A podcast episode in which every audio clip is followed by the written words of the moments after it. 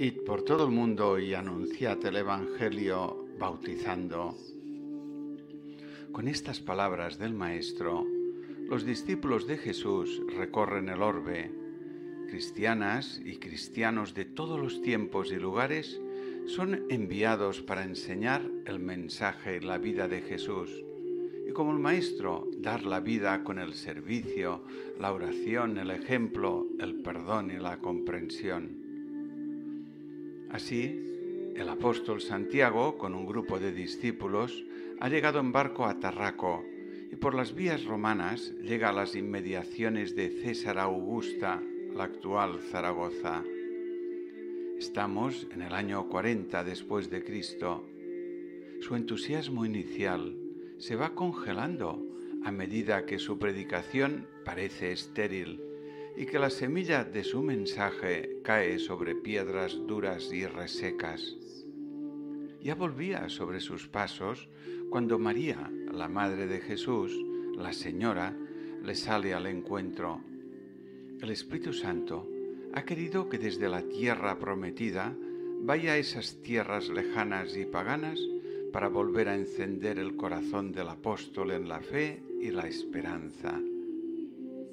Ella se le aparece sobre una columna para transmitirle un mensaje de fortaleza y ternura, y la sonrisa y presencia de la Señora obran el milagro en el alma del apóstol y de los que reciben su semilla de amor. Quizás viene a la mente del apóstol Santiago aquella escena que un día vivió junto a Jesús. Mientras hablaba a la gente, una mujer de entre el gentío levantó la voz diciendo, Dichoso el vientre que te llevó y los pechos que te criaron. Y ahora María la Madre le recordaba que serán dichosos los que escuchan la palabra de Dios y la cumplen. Ella ha venido para que esto sea una realidad.